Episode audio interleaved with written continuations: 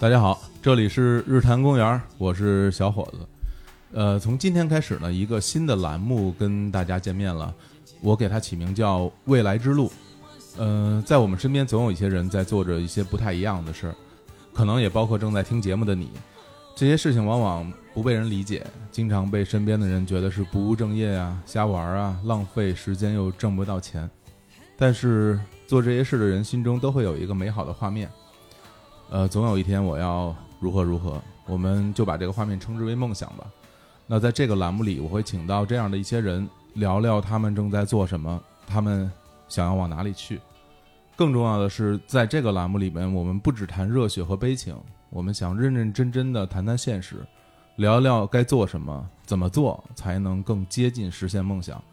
聊聊那些未来之路到底在哪里。那欢迎我们今天的嘉宾孙世前，大家好，我是世贤。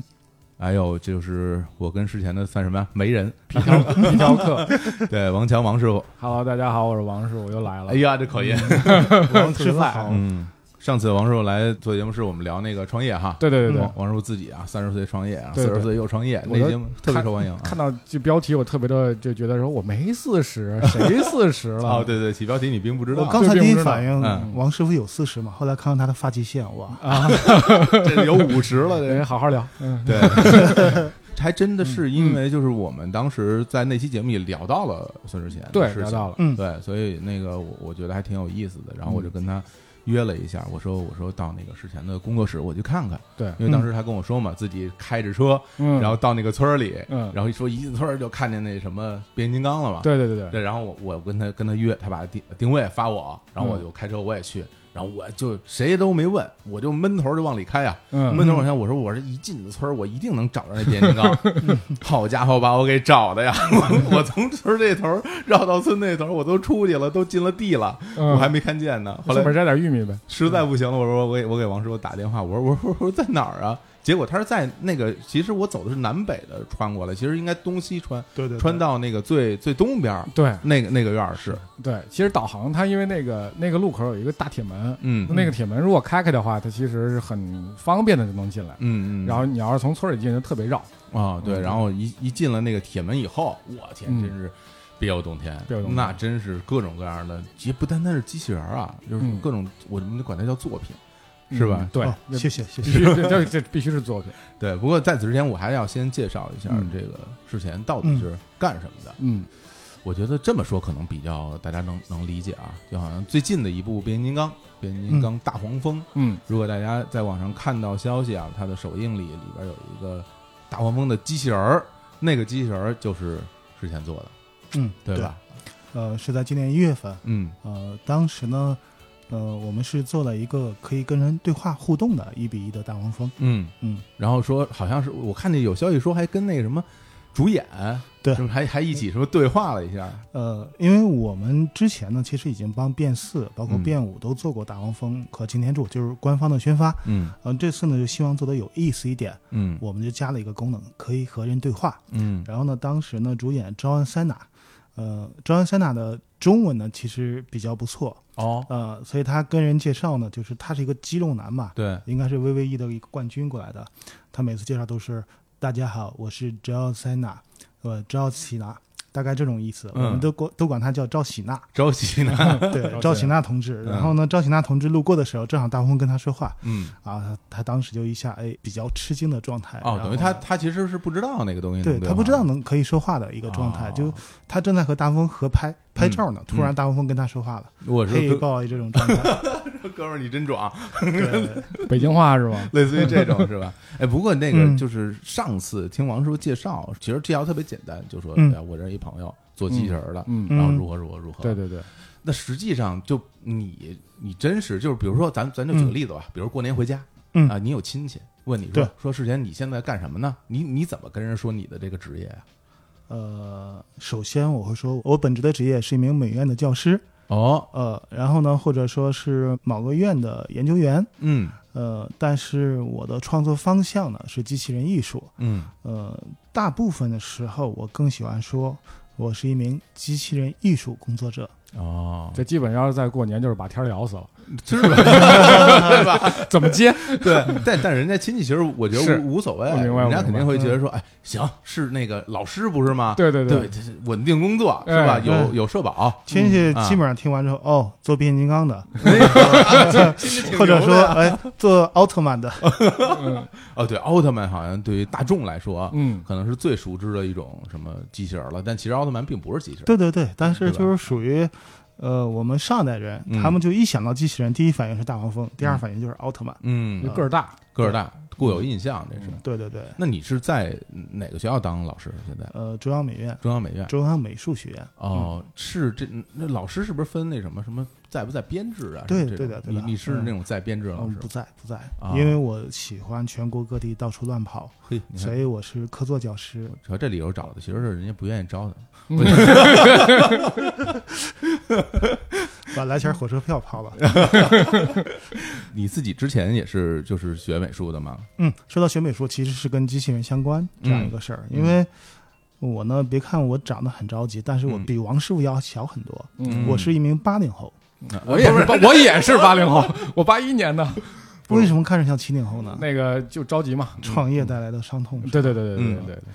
呃，然后在我小的时候呢，我的老家是在大连的一个小岛上。哦，呃，就是其实八零后呢，首先呢，我觉得是一个很物质很匮乏的一代。呃，这怎么说？嗯，就物质匮乏到，比如说我们村里嗯谁家有一个旧的篮球、一副羽毛球拍儿，我们都知道。那是不是村里就只有那一家有？呃，对，只有那家有，因为啊那家的孩子的爸爸是学校的体育老师，哦呃，，他可以把把学校的淘汰的球拿回来给我们玩儿。嗯嗯呃，但是呢，八零后我觉得又是特别幸福的一代，嗯因为在当年那个环境下，我们可以看到全世界最棒的动画片儿嗯，毫无哦保留的引进到国内。我哦这个之前福哥对，来请来啊请对回对顾对《对日坛公园》第叉叉期，对对福哥童话同往事学是的啊是的福哥来说说过，他他对这特别熟啊。对嗯福哥也是我的好朋友，呃，所以呢，我小的时候是伴随着一系列经典的动画片长大的，其中就有很多机器人相关的动画片，比如说《变形金刚》嗯《太空堡垒哦》，然后呢，还有那个《百变雄狮》迈等克尔一等，号，对对对，一系列的。然后，呃，就相当于小的时候就被机器人动画片所荼毒，但是呢，很喜欢，却又买不到，而且即使买到也买不起。哎，我怎么觉得咱们身边怎么都是这种人？就这种人终终究会走到一 起。就吧，对就好像往那儿一一坐，就都说，哎呀，就嗯小时候喜欢变形金刚，可是买不起啊。对， 然后我说青年啊，然后我们这一是波是人，大家都是是是这样的，你也这样啊，对，都是属于给童年填坑的一个状态，是吧？因为我记得后来，呃，我到北京了，读大学了，我跟朋友聊天才知道，小时候一个擎天柱，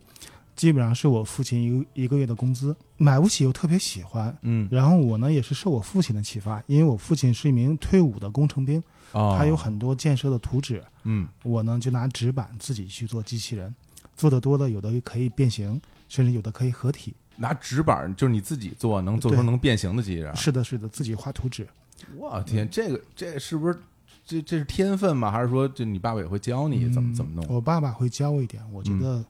不是天分，嗯主要是喜欢。嗯真的是喜欢到骨子里，但是你却买不到。嗯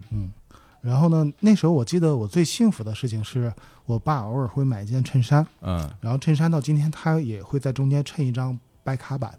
哦，就那个有点硬的对那对对硬纸壳儿。然后每次拿到那个硬纸壳，我会在上面画满满的图纸去做一个到两个机器人，嗯，那是我最幸福的事儿。哇，你现这些这些东西现在还有吗？家里？嗯呃，已经搬家找不到了，但是我大学期间还做过几个纸模的，那个还有。是吧？对哇，这这手艺还一直留到现在了。对，嗯后来就做的多了，就觉得哎画图纸这个事儿比较有意思。嗯，呃，就跟家里说我想学美术，哦，呃，家里呢反正就是也不支持，但也不反对，就你先画着看吧。嗯，呃，然后呢，高中就上了一个有美术班的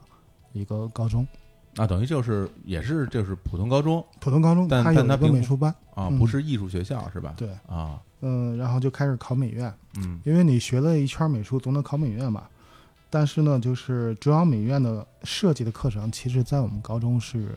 没有没有涉及到的。嗯呃，然后我只是到中央美院的考前班，在美院旁边的地下室里待了两个月，嗯，然后后来呢，就很幸运的考上了。这个我我觉得我听到这儿必须打断一下，嗯就好多人啊，就把这很多事情说的轻描淡写， 说什么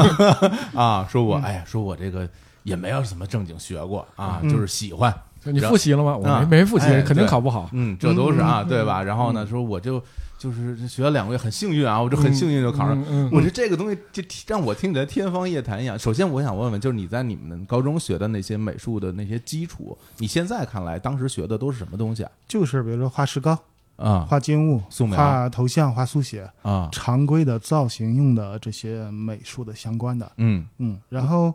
其实刚才你说的那个，我能理解你的心情。然后，而且到今天为止，嗯，我们高中应该只有我考上了中央美术学院的设计专业。我都在想，你当时嗯如果告诉你老师说我我哎呀，我想考那个中央美院，嗯我就不知道你老师应该怎么回答你。我们老师就带着那种眼神来看我嗯的，但是呢，我妈妈呢，就我母亲呢是说，呃，你全当呢，你去北京去学习旅游嗯两个月看看，嗯因为就是北京呢，在我们心目当中一直是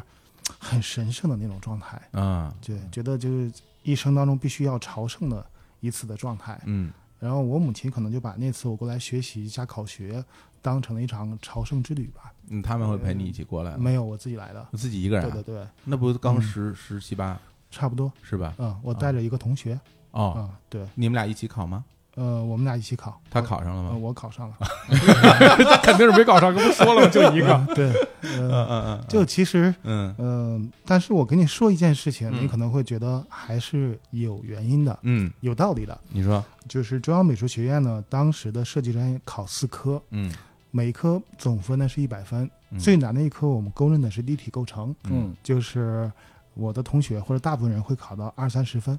但我是考了九十五分，我当年一百分的满分，对啊，九十五分已经是最高分了，他不会评一百分嗯，啊、嗯所以我其实是这一科成绩比较高，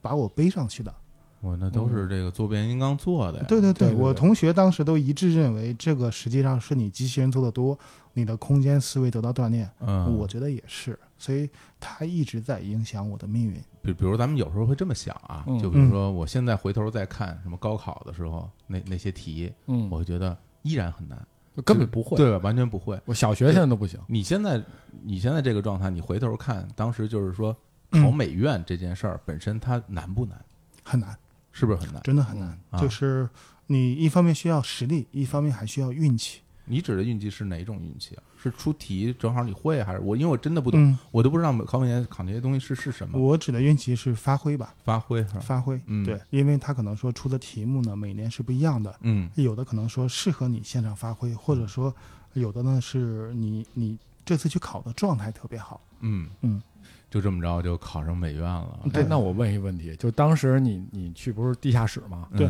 有没有那种就是说这个地下室某一个间是考入学率巨高的？哦，对对对，有这种都市传说啊，呃嗯都市传说啊对说对你我只要啊进了这个地下室，行了，你肯定上。 嗯我当时就找最便宜的，没有没有没有对嗯传，说就，是我记得一个床位一天要十块钱，啊、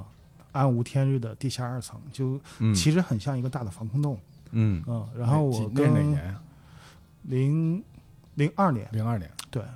然后我跟我的同学还因为抢地下室的洗澡间，嗯然后还跟人斗过，哦，嗯啊对，就是是我同学，就是因为他那个地下室只有在公共厕所当中有一间是洗澡间，嗯你交五块钱可以洗一个小时。哦，还得嗯单交钱啊，对，然后我同学呢就去洗了，嗯然后后来的人呢就过来想，就是很着急嘛，然嗯后呢就拍门各种的，后来就打起来了啊哦，，这样。每次聊到他这个嗯成长史的时候，嗯他就说他之前的最开始我们俩认识的时候，他跟我说，嗯哎，我原来在大连一个岛上，嗯嗯，然后就上学啊什么的，后来嗯考中央美院，嗯然后我原来做变形金刚，因为我认识他的时候，他已经很有名，在这个做机器人机这个这个领域里面嗯非常有名啊了。过奖嗯过奖。对我嗯我我我就觉得说，在我脑补里，他应该给我讲这么一个故事：说嗯岛上哪天有一有一堆城墙，嗯然后突然有一个六十米巨人，然后扒在城墙上，不行，我要做变形金刚跟他 对抗，然后然后怎么办？这是这个变形金刚现在不是不成熟，只能纸做的，所以我要上中央 美院。我天，你这你这属于少年 Jump 里边的那些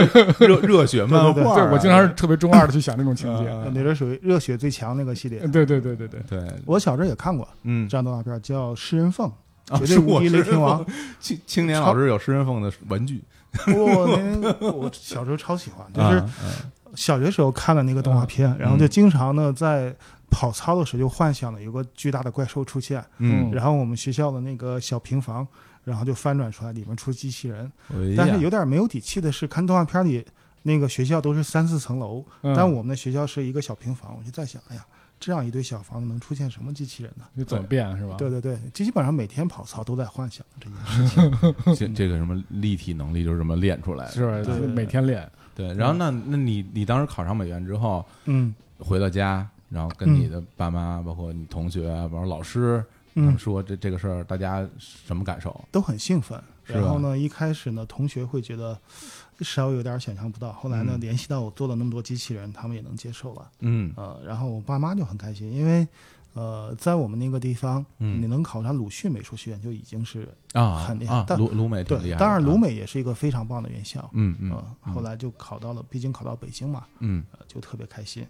而我在地下室的时候，过来讲课都是，呃，美院的学生，嗯，大一、大二的学生过来给我们讲课。哦，是学生来讲课啊，呃，有老师也有学生。嗯，然后我当时看到学生，我我觉得啊，他们身上都发着光的感觉。你知道他们是那个美院的学生吗，知道知道，啊就觉得好厉害，这是嗯国画系的大神，这是雕塑系的怎样等等的。嘿，本科之后是学的什么专业啊？呃，我们中央美院特别好的一点嗯就是，呃，大一呢是不分专业的，哦，它只是分大的学院，当时比如说造型学院、设计学院、啊，建筑学院等等的。嗯嗯嗯，然后呢，你需要在大一整个一个学期里，每一个科的成绩到年底做一个总的排名，嗯不是年底，到学期期末。然后呢，成绩好的同学先选专业，哦这样啊是这样，我觉得非常合理。哦，对，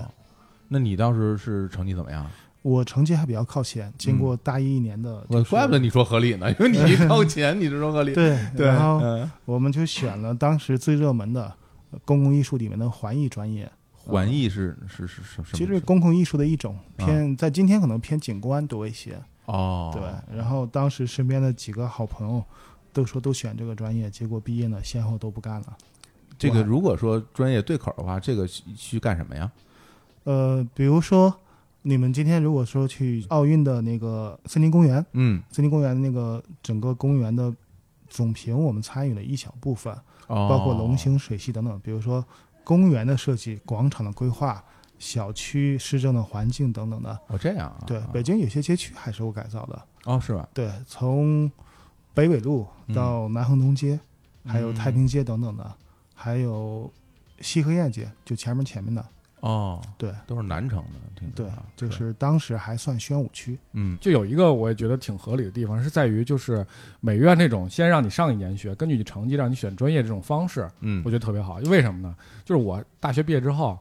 我大概有个两三年，嗯差不多我才觉得说，啊，这些知识我是挺想知道的。当然想一想，好像是大学教过，哦，对对，是有这种感受，我也对我也我也有这是种吧感受，对对对，我甚至是毕了业之后，嗯我都会觉得说，就是当时因为呃高考的时候让你自己选志愿嘛，选对呃选什么那个学科，对，其实不不知道自己想干嘛，对也不知是道的自己能不能就是擅长做什么。嗯你像我们学校，我当时学的那个计算机，嗯然后我我其实真是不是特别特别会，嗯，然后就而且那个我数学特别差，然后就计看算得机出 来全是、嗯全是数学课，然后就真是不太行。后来我毕了业，人家就有时候聊天啊，我就说。如果当时我知道的话，我我可能就学个日语什么的。嗯这个东西其实找工作也很方便，对对对而且打游戏很方对便。对对对对对，打游戏看日剧就很方便，当时就觉得这个比较好。我当时是因为我不是。叫两本儿说啊，这嗯上、上期不是说过我我嗯动物园那那档子事儿吗？哎，买就衣是服啊，对，然后当时我就想说，要不我加个盟？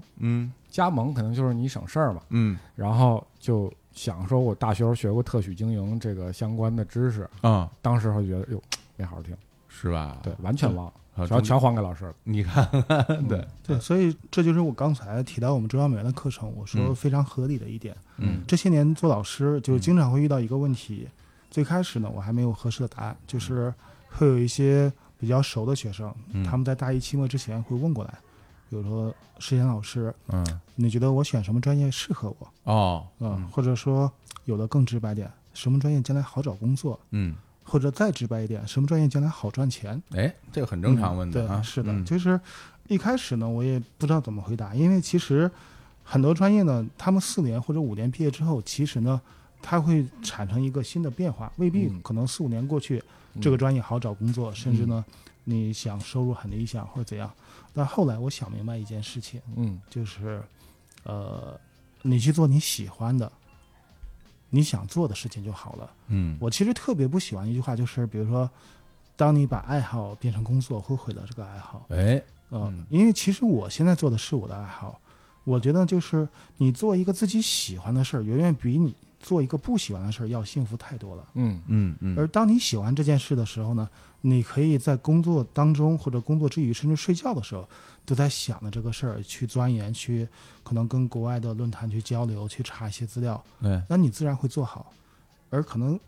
最起码美术相关的专业，我觉得只要你做好的话，你基本上你可以养家糊口，然后呢去有一个新的需求。嗯就像中央美院以前我们总觉得，呃，比如说摄影专业比较不不太好找工作，因为摄影专业看似呢就是没有那么多的门槛儿，嗯可能很多摄影摄影爱好者他拿了一个不错的相机，他就可以去当记者啊或者去采访等等的，但是不妨碍，比如说我们的师姐陈曼啊或者一些别的老师，他做的非常成功。嗯嗯，所以我觉得前提呢就是别想那么多，就选一个你最喜欢的，那你当时上学的时候还惦记着这个做机器人儿这个事儿吗？一直惦记啊，那你有做吗？在学校有啊的时有候啊，啊，是因为，呃，当时呢，就是考上中央美术学院了，然后也嗯接触了网络。首先呢，认识了一群好朋友，就是当时呢，呃，国内最大的机器人模型论坛 AC Toys，AC 魔网刚成立，这个很著名啊，嗯呃，是。然后呢，我就进入这个论坛做版主，DIY 区的版主。我在 DIY 区叫前世，到今天也是版主哦啊、呃。那今天可能论坛会给我挂一个创作总监的一个一个 title，我想你说，你看他说话就是老是特别简单，就是对我我到了那一个论坛，我就在那儿我做就是版版主，主， 嗯我还总监 我，对，我去了我就练摊儿了，大概是这个意思。然后就和全国各地的民友，我们一起开始做机器人的创作。但实际上，呃，那时候的创作很大原因是没钱，嗯因为那时候我们开始慢慢收的模型，因为图便宜嘛，都收的是残次的，比如说它缺个拳头啊，或者少把枪之类的。哦，就老的对那些对变形金刚、机器人儿什么的啊，我们就相当于呢，呃，要自己动手去做它缺的部分，去给它补足。哦，慢慢的从缺失的慢慢做到大的，做到几十公分的，甚至几米的。嗯到今天这样一个状态。另外一点就是，然后呢，钢琴论坛就发现，原来小时候喜欢的机器人现在还有的卖，嗯，但依然买不起。嗨，嗯，就比如说，当年我特别喜欢一款擎天柱，对吧？MP 零一擎天柱，大师级的擎天柱，嗯，呃，要九百三，我记得很清楚。哇，那基本上是我大半学期的生活费，嗯我呢又不能跟家里要这个钱，所以我只能就被迫自己去去给人讲课，开始踏入社会，是这样的。哎，你这个给人讲课是不是地下就人，就当年就是对对对人家给你讲课那个那个那对，个发现上了大学，整个宿舍是我负责给大家点名啊、签到啊、写作业什么的啊，。我天，人都不在是吧？呃，好多会有别的社交或者说学习的活动。不过的确是我我这些年。嗯，就是会去他们那个美院看看学生的那种毕业展，毕毕业业展，毕业我也展我也啊去看，嗯没事儿去那个美院里转悠转悠，因为嗯我住的离美院不是特别远。嗯，然后我最大的感受就是没人，这学校没人，这学校 进进去以后看不见什么学生。还好，嗯我第一反应是像监狱， 哎呀，就因为我们学校那个整个建筑不大，但是都是灰色的。对对对，都是灰我的。第一反应好压抑，像监狱。后来才知道那是我们老院长金尚仪调的高级灰的色调，哎嗯呦，到现在很舒所以服。别随便说，你知道吗？啊露怯，就没敢说还。啊 我我刚想说什么，我看学生们穿的也都特别那 个呃，特是别的，是怪，的，对什么什么穿个大布袍啊，然后或者是浑身都是都是什么呀？那些是这样，是就是油啊，还是还是什么？真的，就你就是看到那个那种衣服上都沾着各种油彩，嗯我不知道油彩是是是在创作时候沾上了，还是说本身的衣服就这样，都不敢说了，就是。嗯，啊嗯，我们也不敢说，你你在学校穿穿成什么样啊？就蛮正常的。是吗主要那时候比较瘦，嗯你像我们学校，呃，是我刚进大学什么状态？我们一个嗯寝室四个人，嗯呃，一个复读四年的，一个复读三年的，然后一个是两年的，我是应届的，就比较哇幸运。嗯这岁数差挺多对的。的，我享受的一点就是美院的学生相对比较容易早熟或者被催的早熟，啊因为你想一个高三你去复读两年三年是很正常的事情，嗯这两三年你要比别的高中生。多背负很多压力，嗯家里呢也为了你的考学要多承担一些经济成本，你还要背着画板、画箱、学习的用具，全国各地的去参加美术加试，这样几圈下来的话，其实人相对就会催的比较早熟一些。的确，我其实我觉嗯得要这么想，你还是挺真的。你说那个幸运，我觉得是挺幸运的，对确实嗯因为像这个事儿吧，就是一次不行，两次不行，很很多时候人的那个内心那种受到那种打击啊，就让你觉得我操，我是不是就真不行了？对我可能是不是就是不行，但是又想再试试看啊，嗯，对对，再试试看又不行，那可怎么办啊？对对啊，就把自己架在架在那儿了，尤其你考到第三年或者第四年，你还不知道能不能考上的时候，对啊，对啊，然后别的学校你又考过了，嗯，那这时候你要不要为为了你自己的理想去坚持一下，继续考美院，还是嗯随便找一个综合类的大学艺术专业就去读了？嗯，这时候是特别，我觉得考验人的一个地方。呃，我想问你个问题啊，嗯我我也不知道这个能不有没有一个答案。就比如说，如果有有人他就想考美院嘛，比如应届的学生，嗯嗯然后可能一年两年，然后复读都没有考上，嗯那这个时候他怎么去判断自己要不要继续做这件事儿呢？你能给出一些建议吗？呃，我觉得是这样。嗯你像艺术类加试呢，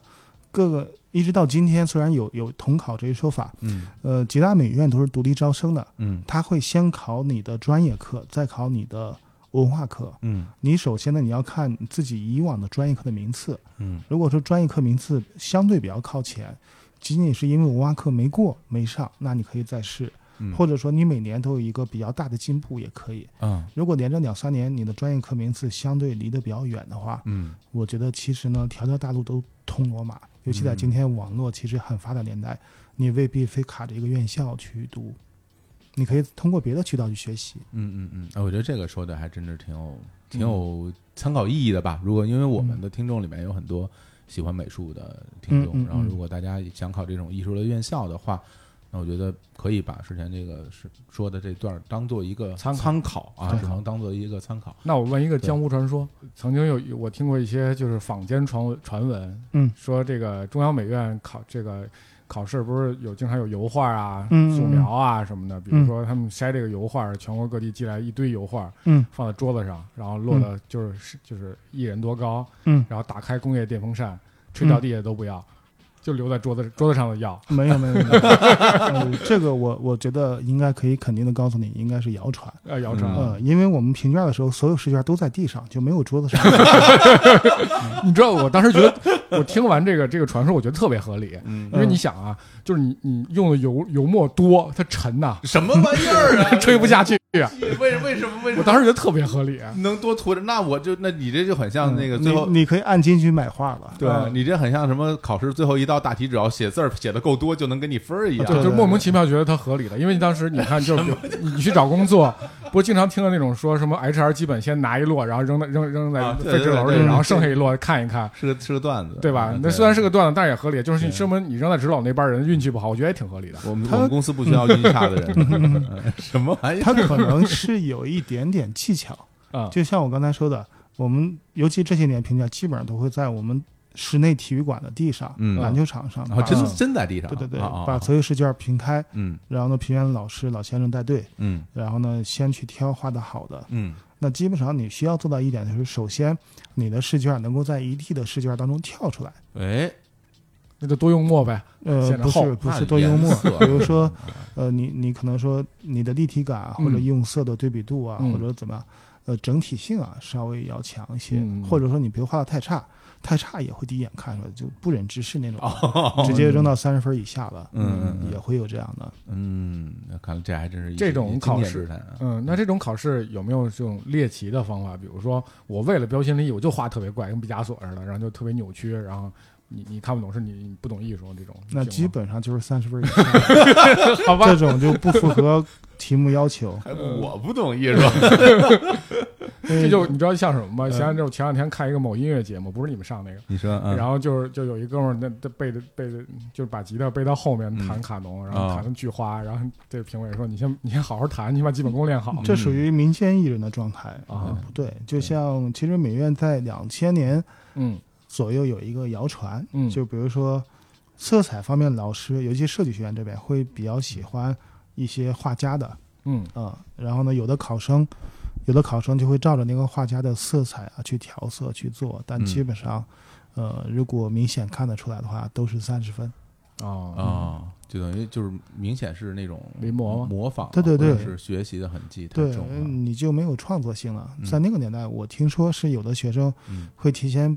把他一些一些画家的画嗯分析出色块儿，然后啊呢，直接把那些颜色调满特制的调色盒，啊，明白了。嗯，然后直接往上堆那种的。嗯嗯嗯嗯，行，咱们说说回来，说回你啊，嗯就咱不说这考试这事儿了。嗯，我当时，嗯我当时大学毕业之前，嗯其实我知道我我想干什么，因为因为那个时候那个乐队不是也也成立好多年了，对，所以想做播客。就是没呀，嗯我就想老嗯在日坛日坛公园唱，所以叫日坛公园。想回来想回来唱歌嘛，就嗯想回来那做音乐，嗯所以呢那个时候就回到北京，嗯然后找了个工作，嗯那实际上就会觉得说啊，我虽然找一个工作，但其实我我我真正想做的还是做音乐的，没错这个事儿。没那错之前你当你当时毕业了以后是怎么打算的？那个时候，我中间呢是被耽误了一次，嗯呃，实际上呢，呃，我其实当时还有一个方向是嗯做游戏，啊，呃，我其实蛮喜欢游戏的，这点嗯王师傅我前辈，我是嗯，对对对，我 当时我突然前辈了。 对对就对是对你像当年完美刚成立，到啊我们中央美院招人，嗯招美工，但是我应聘策划过了，还有啊几个别的公哦司，是吗？呃，然后老师不放，老嗯师在那个年代觉得做游戏是不务属正业于不务正业、没有嗯前途的，嗯，电子毒品老师不放是一什么概念呢？就是我要去实习啊、开证明啊什么的，哦，他不配合你是吧？嗯，也不是不配合吧，啊他又不建议，他嗯他觉哦得这个专业是洪水猛兽，是毒害青少年的，哦会有一点点这样的一个感觉。嗯嗯嗯呃，然后呢，毕业呢就按照我的本专业嘛，我们班儿有三个名额去中研院机关所实习嗯啊、我是其中之一。嗯呃，然后当年实习一个阶段，又到北京院下面工作，嗯。呃，陆陆续续工作两年多，其实就还很稳定。那嗯这这些设计院算是算是事业单位是不是？算对吧？啊，它也嗯不是企业，是事业单位。对嗯，嗯但其嗯实公务员当时地方也也招也嗯招我能、能回去，但是嗯就是工作两年多，始终觉得觉得别扭，觉得那不是我自己喜欢的事情。都在干什么事儿？那个时候在单位在单位里就刚才说的北京几条街区改造啊，或者哦怎么怎哦么，就样那个时候做的事情。啊对，啊然后当时就促使我不干这个行业的原因是，零九年底我们开始帮国家的某一个某一个县嗯的一个公务园做规划，那个公务园总投资大概两个亿左右。嗯呃，前期方案什么都不错，也整个在制作。后来呢，呃，因为在山上嘛，当地领导说：“孙老师，你们帮设计一个塔吧。哦”哦，那就设计了。因为那个那个地方呢，旁边就是草原，嗯然后就在塔上做一些装饰纹样，嗯呃，比如说有天马啊，有有草原风光啊，嗯嗯嗯有有狼啊之类的狼图腾什么的。嗯明白呃，后来呢，就是我们内部都觉得方案不错，汇报的时候到领导那儿吧，嗯领导直接说方案不行。哦呃，晚上吃饭的时候，然后他反正就敬我一杯酒，他说：“那个孙老师，我属兔子，你不能有狼。哎呀呃”这个事情给我的冲击是很大的。啊嗯嗯、嗯嗯，我觉得就这不是我想干的事儿。哎嗯嗯，因为考上美院之后，你实际上我觉得还是有一些使命感。嗯嗯，就包括我们中央美院校区嘛，津津为治广大，就是还是希望就是说有一丢丢想要报国的一个一个一个思维，就不嗯管说从哪个方向，从我们的艺术方向还是怎样，但是最后我觉得哎，这个事儿不是我想做的。嗯，能明白你心情。嗯呃对，同时呢，在那两三年的工作当中呢，我发现，第一呢，我对雕塑比较感兴趣，嗯呃，第二点呢，我还在坚持做机器人，然后呢，我就想做机器人的雕像，因为在那个年代，国内其实没有人这么做。然后呢，我又去跳到一家雕塑公司，就国内比较大的，嗯去给他做艺术创作总监，嗯然后做了两年左右，去把雕塑领域的相关工艺、材料，呃等等的这些东西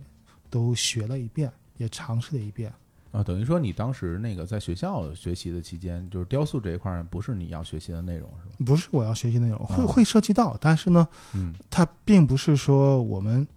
那个呃会真正的落地的一些。嗯嗯，对它，我们会雕泥稿，你的造型功力、你的审美会会被锻炼。不过我觉得他这个思路真的挺值得学习的。就嗯比如说，呃，可能说我想做机器人儿，嗯然后呢，那我需要雕塑方面的这些知识嗯和这些经验，嗯，然后他就等于是边干活边学，哎，对吧？对是先这样就找一活儿干，又有又有收入，嗯我还能把这技术给学了。嗯是这样，对，嗯这个就我我认为这是一个很现实的解决问题的办法。明显我就是一个反面教材。嗯我想做游戏，所以我先练个摊儿，啊，对，练个摊儿不行，我做做个众筹吧。对， 有因为有的时候我们想天才一般都这样。有，因为有的时候我们想做一件就想做一件事的时候，中途可能就会会被卡住，是，就觉得那个地方，我我我想我想做这个事儿，但是我又没有办法走到那儿去，就一筹莫展了，然后就因为一筹莫展，所以不敢离开现在的处境。嗯，你那个时候是新找着工作之后才辞职，还是说先辞了再找嗯再去我找一直都有各个公司啊或者单位让我跳槽，啊，我啊？就挑了一家，觉得还不错的。嗯，就是咱们这种，嗯你说你水产，我联大，嗯嗯我嗯，们没有被挑的这种，我们不没有配，没有没有，没有不是，这不是开玩我觉得笑，还是是还是还是就是在自己在业务上没有那么好，对，没有就是没有那么好，你就对就像我，比如说在公司招人的时候，如果大家水平都一样，工作实现都一年，嗯然后我肯定先挑一个院校更好一点的，啊，至这少是这个是对这吧？个是至少他学习能力更好。对，但是如果你在你的业务上方面的确有点有有所特长，就好像比对如说我学计算机，你就是能够独立自主去编编一个东西出来，那对那你就没是错有有市场，人对家就会需要你。你你就属于计算机里面唱歌最好的。我 我天啊，我真是不敢这么说啊！但嗯但是我这计算机真是不怎么样，那真是没没学会，而且嗯，我也我觉得我可能也不太擅长擅长做那个东西。对，选错专业了。对啊，然后像之前这个，那你后来在那个公司做了多长时间呢？两年多，后来就一方面回到美院做老师，一嗯方面就去做工作室。其实呢，就是我做事儿是比较长性的，就好比说，我喜欢变形金刚，喜欢机器人，我可以喜欢喜欢三十多年。嗯，其实刚才你们也说到，很多人小的时候都喜欢，只不过长大了慢慢就不喜欢了。嗯我是一直喜欢过来而已。那其实我要做工作室这个事儿呢，基本上我是从建院辞职前我就确定了，但是呢，我依然呢，呃，要去另一个地方过渡学习两年。嗯嗯、当然，我认为并不是说坑了这个公司或怎样，因为那两年工作状态我觉得还比较不错，所明以白，他们现在也还要我回去帮着处理一些事情。嗯嗯嗯嗯。然后呢，就是两年过去了，我觉得我基本上我的成长空间已经差不多了。嗯而且该学的已经学到了，我就出来正式做工作室。哦嗯，我觉得这做工作室这个事儿吧，呃，听起来挺好的，嗯就听起来就说我自己做了一个工作室，怎么怎么样。但是，嗯，比如在做之前，你有没有你有没有跟你的同学或者是学呃什么学长一类的去聊过这个事情？就是你做过这个这个事情的人，因为毕竟你要知道这个东西，他他也得挣钱吧，他也得、嗯也得也得能够有收入什么的。嗯嗯嗯。前期是怎么来做调研的？就这个事儿。呃，在做这个之前呢，我觉得其实最需要过的是家里这一关，嗯，这怎么说？嗯因为当时已经成家了，嗯你需要跟自己的太太有一个交代。嗯嗯、因为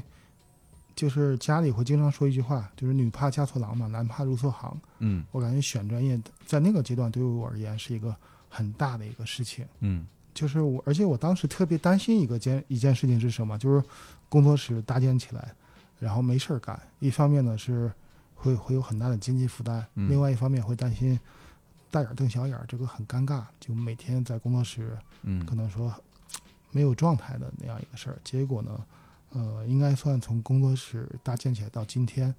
基本就没休息过。可不可以我这么理解说，其实是你在当时雕塑公司积累了一些客户资源，或者是有一些在业界的名气之后，所以你做这个事儿就会更顺利呢？积累了一些项目案例，嗯有一定的名气，然后资源呢会稍微有一丢丢，嗯但是呢，其实我后来做工作室，我的可能合作的朋友或者说合作的客户，嗯其实跟雕塑公司是不重叠的，因为我做的是机器人方向，嗯在那个年代，机器人方向其实还是没有的，嗯。国内基本上没人做。那这样你还记得你的第一单生意是是什么生意吗？第一单生意呢，实际上就是我当时呢，因为我特别喜欢变形金刚一个角色叫猛大帅，嗯嗯，然后这个角色呢又玩具出的特别小，大概二十多公分高，但是它的设定呢实际上是非常大，因为它有另外一个名字叫大都市，就对大概它可以变成一个城市。嗯我后来呢，就是呃自己给它做了一个两米多高的，嗯，嗯、稍微还就是掰着能简单变个形那样一个状态。啊，还是可动的，呃对对对，然啊后当时做完之后，在网络上就就突然就爆了，还会上一些电视节目啊，或者外网也传的特别多。因为在那个年代，两米多高的机器人基本上也没人做过，那是哪一年？一零年左右吧，一零年。那嗯你当时做做这个机器人的时候，不是接的活儿，就是你自己就想自己做的。自己想嗯做这么一个东西。对，就是我觉得猛大帅应该是这样一个身高，嗯，我就慢慢自己做。然后呢，后来呢，结果呢，他就租出去了。哦嗯然后呢，就是、呃展示嘛，就是相当于展示出去，然后人家嗯也觉得还不错，就给了一点费用，不多，租金哈，呃对，但是嗯就觉得就很开心，尤其是家里这关能过了，嗯家里觉得哎这个事情不是单纯的去耗钱，社会和公众还是有一点点认可的。等于就是它能够有一个收入的来源和一个对一个运转的模式。是的，是对的吧，你在对那你在做做工作之前，你知道通过这种方式可以挣到钱吗？呃，我想过，但是呢，嗯这个是给我很大的一个信心和安慰，嗯这件事情上面，我觉得这个还是挺重要的。就对其实你看我自己在准备自己做游戏的这个这段时间，我找你聊过，嗯，对对吧嗯对，然后我其实找过很多的朋友，但基本我没找游戏圈的朋友。我我不是说不信任他们，而是说我希望得到说我的这个想做这个东西，在一个局外人看来是不是有意思，对嗯才能给你更多的信心嘛。这跟、嗯其实跟你比如说你那个你做日坛，嗯呃，之前做机器人不太一样，因为你们之前或多或少都有一些经验了。就是嗯嗯你，比如说在这个你看行你业你里你已哈经做了很一段时间以后，嗯然后你说我要把它变成一个事业来做，那这个你是有一定心理的有底的。嗯我把自己工作室就建好之后，我算公司嘛，不算工作室。嗯建好之后，我一个人坐在办公室，就家具还没齐，我就就是对着远方阳台，我坐在阳台上我就抽烟，我看我着 就飞机起起落落，对我就放我就放空，然后我就嗯想说，行吗？这到底是啊，对心里会虚的，一其实定会虚的。如果如果我们现在如果我们现在来复盘一下的话，嗯，就像之前做工作室这个事儿哈，它它其实是有几个不有有几个比较关键的节点，我觉得啊，嗯就比如说第一个节点就是说你你你先要能够完整的把你的想法做出来，对吧？嗯比如说你要做一个猛大帅，你得有这技术，对嗯对吧？你得有这活儿，你能把它嗯做出来。嗯然后第二个节点是你要有一个出口让别人看到它，嗯对你，你比如说你，你说你做完这个之后，嗯在在网上，然后就就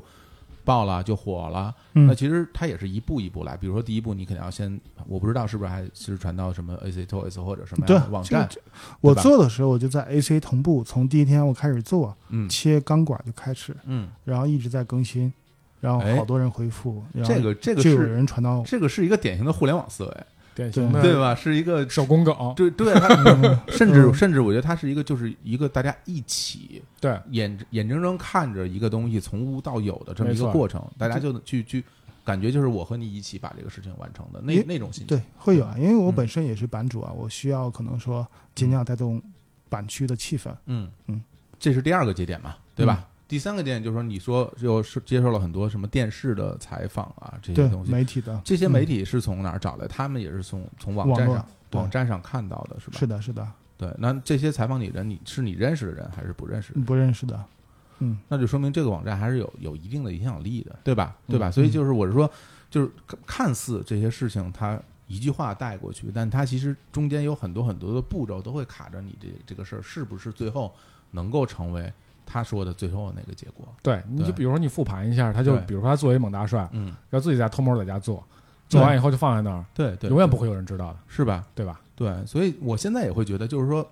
如果说呃创作者的话，因为我我也自认为自己是创作者，嗯嗯包嗯括你就是就包是括是做是啊，是包括是做音乐也好，嗯包括做节目也好，就是创作者你本身你创作你自己的作品，那当然是很重要的一件事儿了，就是嗯你需要把你作品做做做到好，做到你自己满意。对，嗯，此外就是你让别人知道这件事儿的存在，其实也是你工作的一部分。那当然，对，它并不是说。哦我就是一个艺术家的心态，我我我就做我的作品，其他事跟我没关系。这个我我根本不考虑这些。我觉得我补对，充一句话，嗯，就是不光是让别人知道你在做这件事情，嗯而且呢，可能说。其实这些人也在参与这个事情，嗯他们会给你评论、反馈意见，甚至说一些好的、不好的一些嗯嗯嗯言语。嗯这些会激励你、鼓励你，甚至说给你压力、动力，让你去继续。往某个方向去推这个事情。嗯嗯，这个是从精神层面到到你的行动力方面的一个转化的过程。对对对对对，吧是就嗯我其实因为当时也没人做这么大的，就是其实股价做完了，或者股价做到一小半儿的时候，就就嗯其实就觉得挺、挺难的。是这但样的，是对对对，后面一堆人在那回帖啊、嗯，嗯版主啊，什么时候完成啊，或者怎么样，哦，我觉得这个真是就是。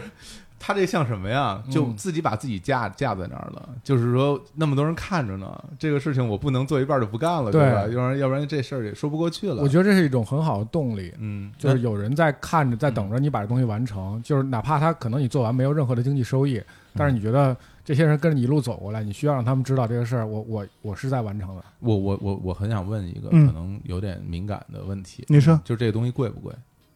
呃，不贵，就是嗯，因为这里不去算我自己的人工力是，对你就是你算你算零我自己的成本人力啊啊什么的劳力，我记得很清楚，最后我核了一下，大概五千四。啊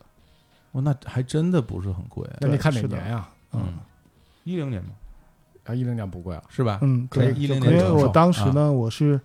呃一开始呢是我家附近有一个铁艺门窗的小店儿嗯啊、然后我就跟老板聊了一下，我就用他的场地和工具，我给他一点儿 成本，嘿，我就每天下班之后在他那个场地上我去切啊、焊接怎样等等的，嗯然后做到基本上骨架成型了，我就把它背回家里面，嗯然后在家里在客厅里被我整个霸占了，在那儿做，嗯所以其实我的第一个工作室应该算我自己家的那个小客厅。哦，那这第一个活儿吧，或者其实是第一个作品啊，这蒙大帅嗯嗯嗯这个他成了一个就是出租，就是做完一个作品，然后出租有租金的这么一个一个对模式。对，那一般而言啊，就比如说我们很多做事儿，因为大家会遵循一个所谓成功的经验，就比如说嗯嗯我这个事儿我做成了，那我之后我还照这么做，我还可能还有还会有类似的东西，我可以复制过来嘛。那这个嗯这种这种模式会成为你之后工作室的一个一个常规模式吗？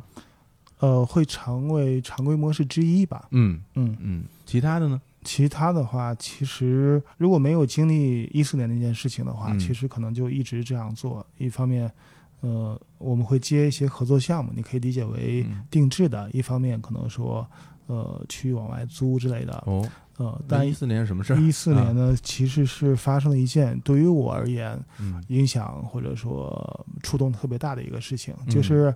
当时呢，《变形金刚四》要在中国上映，嗯然后呢，官方呢要做一个中国的巡展，就找到了我这边来制作，因为这基本那个阶段国内也没有别的团队在做大型的机器人作品，要多大的？呃，九米高，哇，你对你之前做过那么大个儿的呃，吗？没有，对啊于对于啊我而言也是挑战，而且嗯等到确定这个事情，时间也很紧了，只有四十五天，就要从零做，然后到做出一个九米高的大呃机对器人的儿对的对啊的，嗯，而且还要搭一个六米多高的大黄蜂。嗯就相当于我记得很清楚，那四十五天我基本上每天只睡三个小时，嗯一点儿不夸张。嗯，嗯，你们然后整个团队大概多少人在做这个活呃儿？，当时的我们团队十几个人，后来过来帮忙的最高峰的时候大概六十多个人，哇， 嗯就真是北京可能圈内的好手啊或者好朋友都被我喊过来帮忙了。嗯嗯嗯嗯，就那个事情最后效果比较理想，嗯呃，就是当时主办方也很开心，所以第一站呢就放在了北京的前门。嗯嗯，但是呢，我没有想到的是，放在前门之后呢，嗯、就很有争议。这怎么说？嗯、因为当时擎天柱呢是拿一把剑，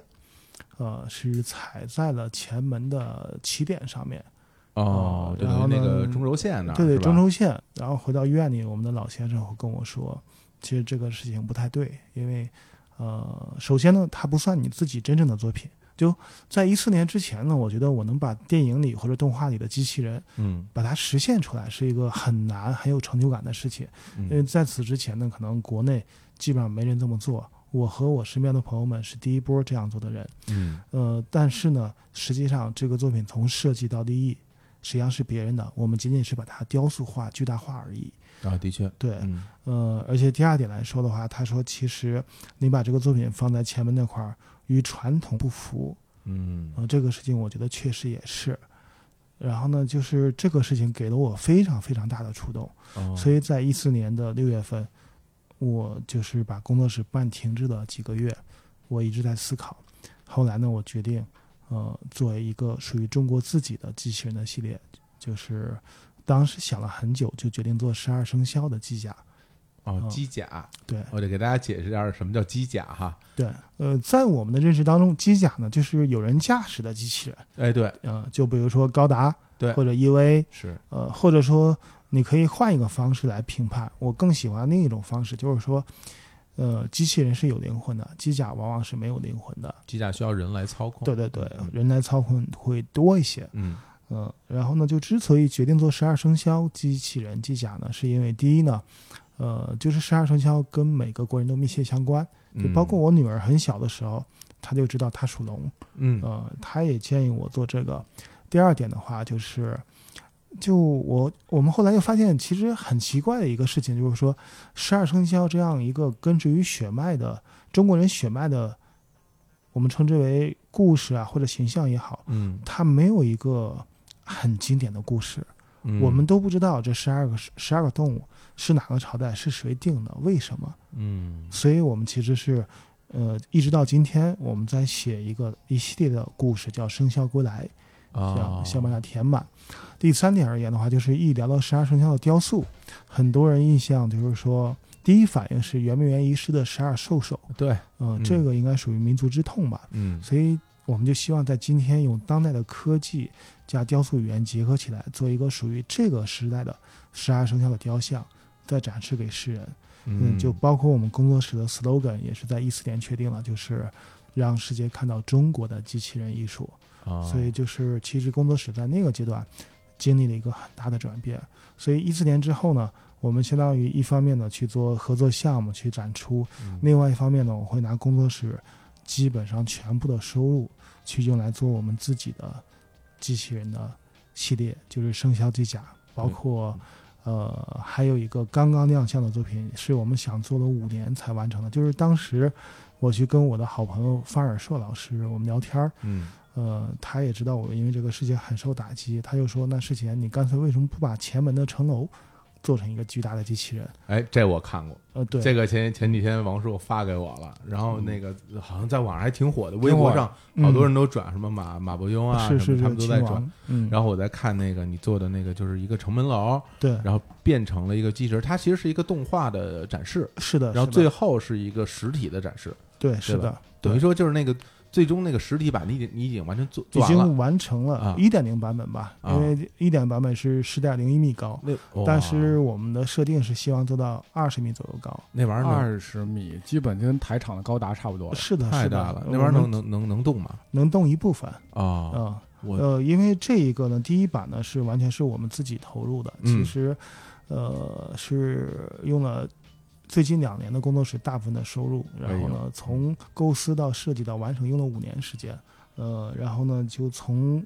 造价的角度，包括安全性、稳固性角度，我最后呢，我只能动三个地方，就是嗯说两个小臂加一个头，嗯啊、然后我就想了很久，我说给他做一什么动作。也是有一天我跟菲尔说，我们俩聊天儿，就后来呢，就是突然就聊到了三国，我就突然想到了一个动作，很适合他。哎就是你现在如果去看这个机器人的话，呃，它的左手是一个掌的形态，右手半抱拳，嗯然后呢，它可以做到一个什么动作呢？两手缓缓抬起，然后呢合在胸前，头一低，向你座椅的状态。哦这也是中国最传统的一个礼节。是因为当时我去看台场的高达的时候，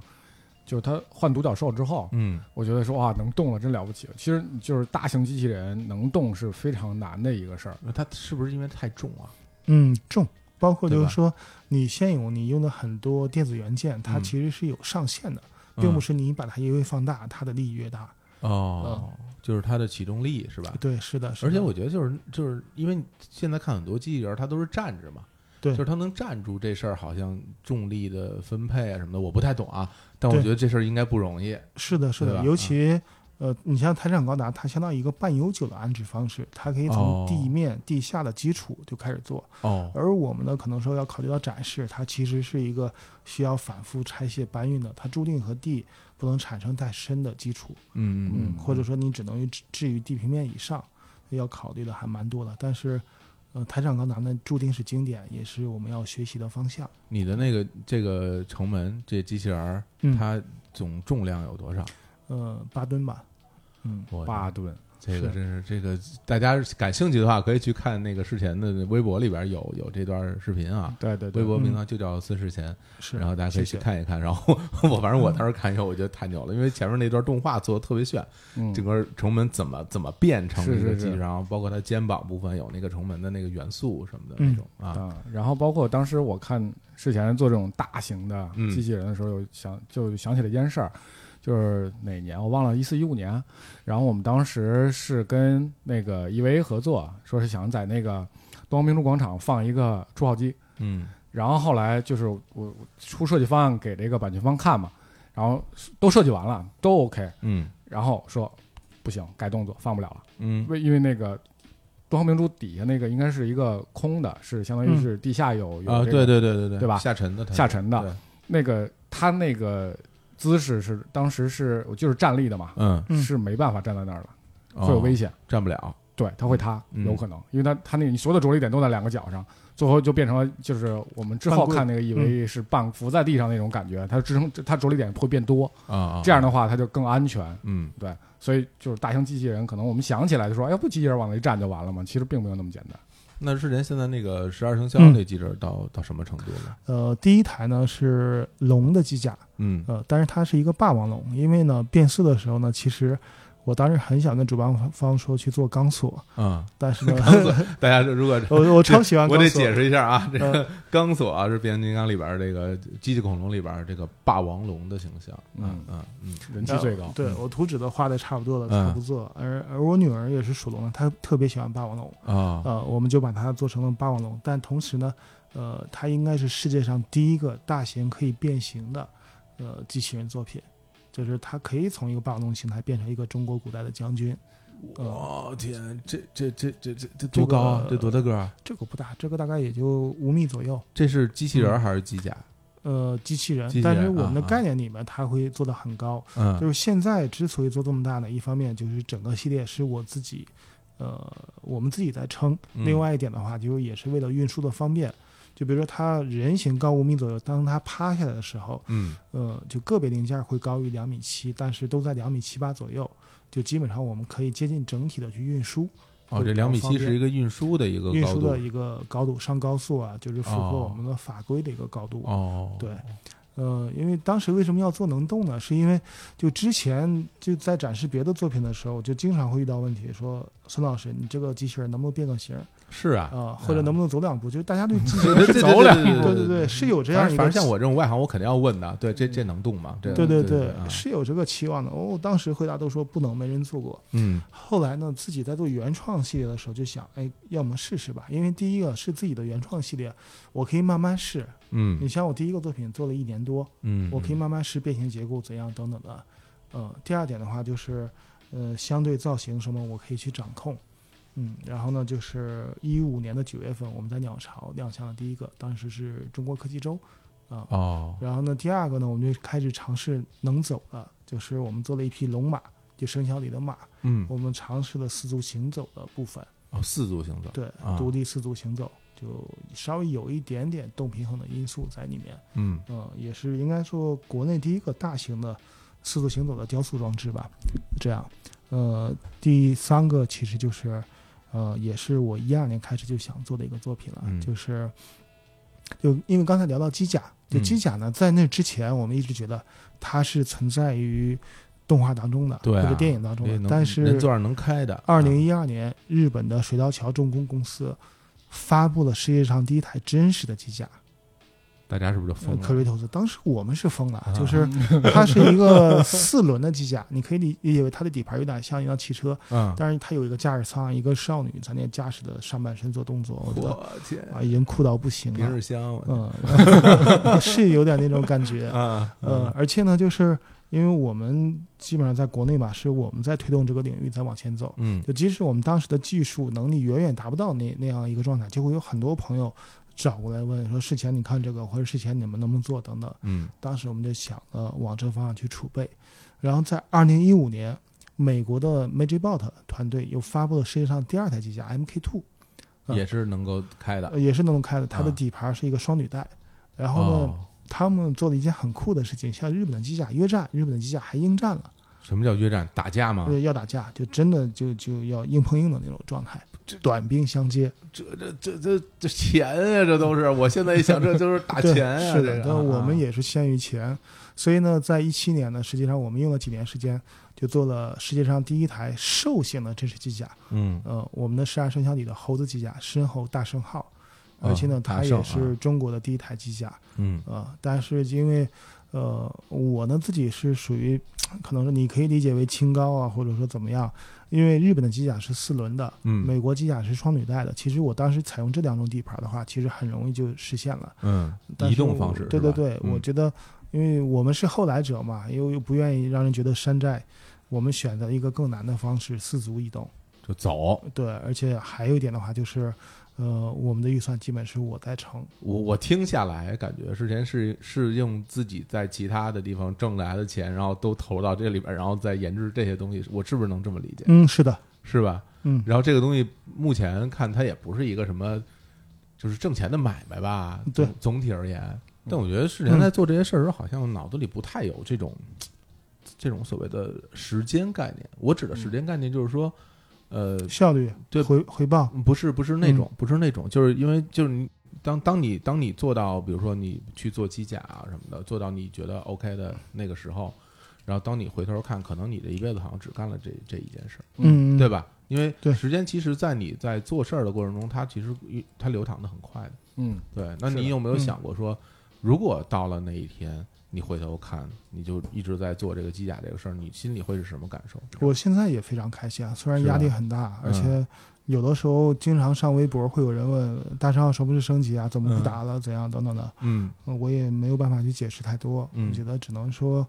呃，一点点去做吧，因为那个跟世前也是刚刚认识嘛，嗯嗯然后就是聊天儿，这两天聊天儿就感觉，啊、世前其实是一个挺挺内向的人，他就是特对，内就是也向挺内向的人对，但是。但是你看他做这些事儿的时候，他并不内向。呃，我觉得说到这一点，我要说，其实机器人一直在影响我，嗯就刚才其实聊到了前半段，嗯你会发现，在我从小因为喜欢机器人去自己做，因为嗯做的多了去学美术，嗯然后又因为机器人做的多，学美术考上了美院，对，又因为考上了美院想收机器人，一方面认识了论坛里的很多朋友，嗯一方面呢就很早的踏入了社会。嗯，其去实挣钱这哈中间呢还有一个很重要的事情，他把我从一个非常非常内向的状态。转到了今天一般内向，一般内这向就。是说，今天在我跟你们沟通的时候，已经是改过很多很多了。嗯呃，然后还有一点的话，就是它确实改变了我的命运和我的性格。嗯就是我在我很小的时候，我我父母给别人介绍我的时候，就会说我们家孩子内秀。哦我当时还觉得内秀是一个很好的词，觉得有城府，不愿意说话。我小时候最喜欢做的事儿就是自己跑到一个小屋子里做东西。嗯明白，嗯，然后呢，后来慢慢的才知道啊，原来它其实是会造成你在班级里可能说不不会太被人关注啊，或者容成为容易被遗忘的一个一个角落。嗯然后呢，其中的一个改观是在高二高三的时候，就当时我我比现在瘦很多，嗯那个年代突然就开始放一部偶像剧，就就《流星花园》。哦然后就我们学校女生就突然觉得我长得很像其中一个。我那时候就是属于走到学校里都会有有师妹关注那种，或者过来送吃的那种状态。哎呀，这成名人了。呃对对然后我就更不愿意出门了，就每天哦下课就在这教为室什里么呀待？这有人喜我欢觉你得不好吗？很烦啊！而且我不知道，哎， 你知果道然吗？果然是偶像剧的这个、就是这个角色啊，而且我我真的不知道怎样去交流。有的时候回到嗯宿舍会发现一个饭盒，然后一问哪个师妹送的吃的，但是已经被大家吃的差不多，给我留了一口。哦，你那时候是那个住宿制的哈，对，住宿制的，啊，然后。嗯然后就这样一个内向的状态。结果呢，读大学为了要收机器人买变形金刚，我嗯要去给人讲课了。我记得很清楚，第一堂课的时候，我足足备了一天的课，啊，下面就五个学生，结果我讲了两个小时，坑坑巴巴的，满头是汗，就没话说了，嗯不知道说什么了。但是到后来呢，越讲越嗨，一直到呃，就在我大学大四，我们我们是五年制，大五嗯的时候，我去给人办讲座，然后呢，下面两三千个学生、老师甚至校长，我一看觉得很嗨，我可以讲两三天，实际上就是说。它很大程度上锻炼了我。练出来了。对啊嗯，对，是之所以能练出来，就是因为想挣钱买变形金刚。对，最开始就是这样一个欲望，所以对它其实一直在改变我，我的命运、我的性格等等啊。嗯包括我今天很多很多朋友，就包括我跟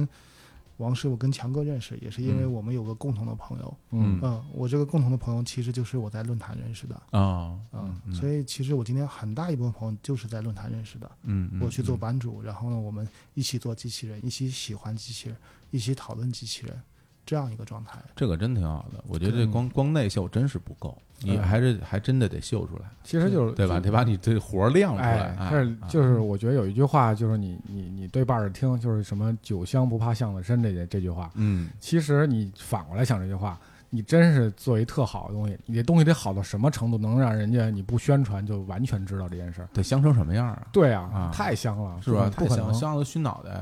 肯定不行，肯定不行。在今天，我有一种觉悟，就是因为已经三十多岁了嘛， 嗯，没没没像王师傅到四十多，但是啊这是坐实了这个。也会有一种人生觉悟，就是说，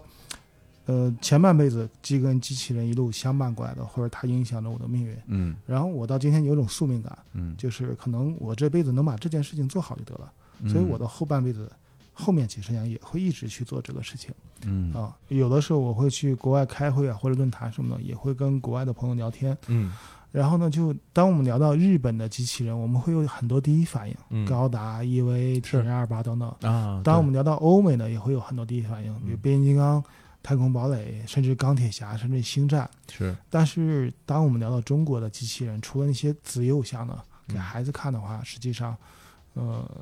是在国际上是没有没有什么太多的作品的。的确，我好像对你要让我说，我觉得我一个也说不出来。呃，对，实际上我们首先呢，就是希望有一天，如果说在国际上提到中国的机器人，会想到我们正在做的，或者说身边的朋友们正在做的，嗯、就是，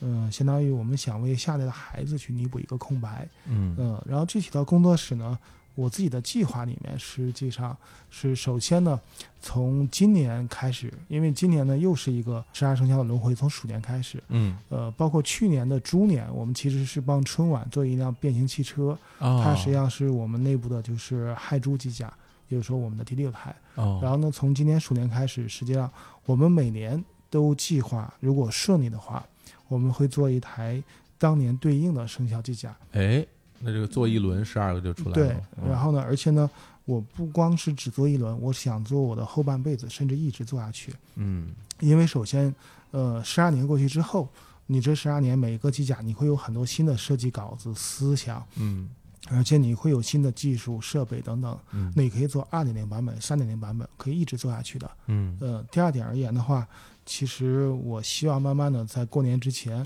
每年新年之前发布对应的生肖机甲，我希望它慢慢变成很多国人都很期待的一个事情。就比如说明年是鼠年，看看之前他们做的老鼠机甲是什么样子，嗯慢慢的变成了很多人的一种期待，或者给小朋友的一些欢乐。然后呢，甚至可能说我会做一个小的主题园区，然后呢一边做一边大家可以过来玩儿、过来看的一个。哎，这个，这个好哎。对其实我我我听你这么说，我自己其实心里有一个憧憬吧。嗯、就如果说到什么时候我能够在比如说你说的那个像主题园区，甚至主题公园里边儿看嗯到这些、这些机器人机甲，嗯然后我还能够再买到一些小型的、可变的，甚至可动的，就是有自己有动力的那种小人物，嗯可以自己在家玩儿。然后我还能看到一些影视的作品，整个的它这么一系列的东西，我觉得这个可能就真真正正会成为一代人记忆中的，就像我们当年看变形金刚的那、嗯嗯那嗯那种那种生活的烙印了。嗯，对，就像每年春晚你都盼着赵本山冯巩他们今年的小品是啥，是吧？对吧？就是你嗯想今年事前那个机甲会是什么样呢？嗯然后怎么变呢？对，这个我觉得还是挺挺酷的一件 事儿。对嗯。还有一条线就是我们现在开始建筑机甲系列，嗯呃，应该说我们是很多人说，反正应该是第一个这么尝试的吧，把嗯中国的古建筑或者把中国的建筑和机甲相结合。我特别喜欢这个，呃啊这样我我就特别嗯对对特别对，酷我们也可能会，呃，沿着中国古建的足迹，甚至我们院里的一些老先生说，沿着“一带一路”的新时代“嗯一带一路”的足迹，去把一些经典的中国的建筑，把它变成机甲，去弄一长城，呃，是对吧，我啊们下一个是考虑，而且呢，比如说，一段长城突然变成一条龙这样一个嗯感哎觉。哦，爬走了， 我已经很多年没有去过长城玩了。如果长城现在有这么一机甲，我肯定会去一趟， 我要去看一看。对，因为这这个事真儿挺你酷嗯想想就特别的有意思，因为是你你说到中国元素，其实生肖是一种，嗯，那其实中国的建筑也是非常有有有特色的东对西，一想就知道它是什么样子。对对对，它有对很多标志性的东西，对，你就像你说日本，你先想的是浮世绘、对啊忍者对这种有文化特色的地富方士，山，对富士山，嗯像比这如说种你富士山变成一个机器人儿，大家可能一下就看出来，哦，对这个好像是富士山，因为哎，它有那个雪顶儿，或者对对怎么样对对对对其实它会很多东西，它有自己标志性的一些一些元素设计在里面。对，那我也我真特别期待哪哪天要是事先把这个什么长城的这个机器人做出来，一定要通知我，我要去看一看。而且现在就是说，嗯如果我们听众大家想看看你做的这些机器人有没有最近哪儿有展出啊？最近的话就是，呃，因为我们最近的一个作品实际上是献礼新中国成立七十周年，嗯呃，然后呢，就是从十月一号开始，嗯在北京的中国科学技术馆展出，会哦展出一个月。哦，嗯那到一直到十一月份、嗯是是什么？是哪个作品？就是首先呢是刚才我们聊到的，就是这种建筑机甲，嗯呃，我们就是我们院长给起的代号是丝路机甲，嗯丝路机甲起点。就这个作品呢是第一次亮相，嗯嗯、然后呢，在生肖虎和牛的机甲是伴随它一起亮相，哦，这三台呢都在中科馆，呃，中国科技馆就是就是鸟巢附近的那个，对鸟吧巢？东北角、啊，就是那个新科技馆。对，嗯那这大大家如果感兴趣的话，可以到这个新科技馆去看看之前做的这些大机器人儿。 我我只能说大大机器人儿。今天跟我说说那个今天录节目啊，我们同事说今天录什么节目？我说就录一个那个很厉害的嘉宾。他说哪儿厉害？我就是做机器人儿的，嗯我我就只能只能这么去介绍哈。不过真的就是因为呃，像今天在聊到的很多节点，我我自己倒是觉得挺有收获的。嗯，嗯就比如说像之前他从小喜因为喜欢这个，然后后来去考了学，然后嗯考了学之后又去打工什么的。其实每一步，我觉得对于大家可能如果能有一些启发的话，其实是一个好事儿。就是嗯说在，在你想要说从 A 到 B，从从起点到你想要去的那个地方的路上，它其实不是说光光靠你去想象。光靠你有一腔热情，然后你就嗯能够走到那儿去的。你要真的实实在在的做一些很重要的，而且是一定要做的。对，那如果大家听了这个节目能够有一些收获，那我还挺开心的。好吧，那就嗯今天就聊到这儿。好呀啊，好的感感谢世贤，感谢王师傅。然后今天的片尾曲，大家也听到了，我这个节目是有一个新的片头曲，然后这个片头曲名字就叫《路》，所以呢，我最后会把这首《路》完整的放一遍给大家听，也希望大家能喜欢这个新的栏目。那跟大家说拜拜。拜拜，拜拜。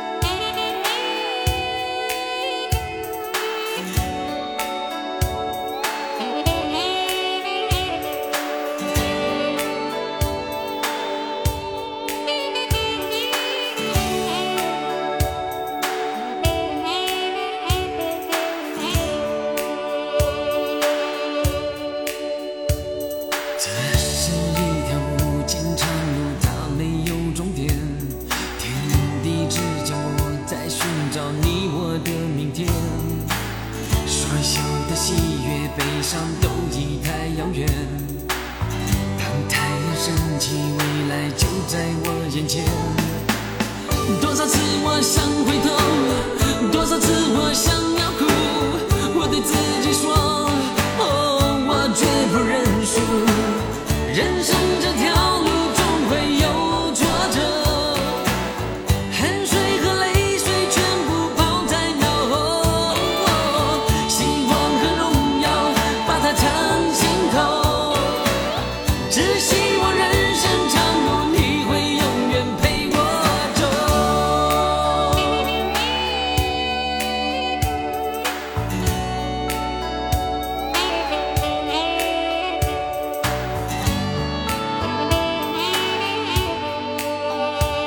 这是一条无尽长路，它没有终点。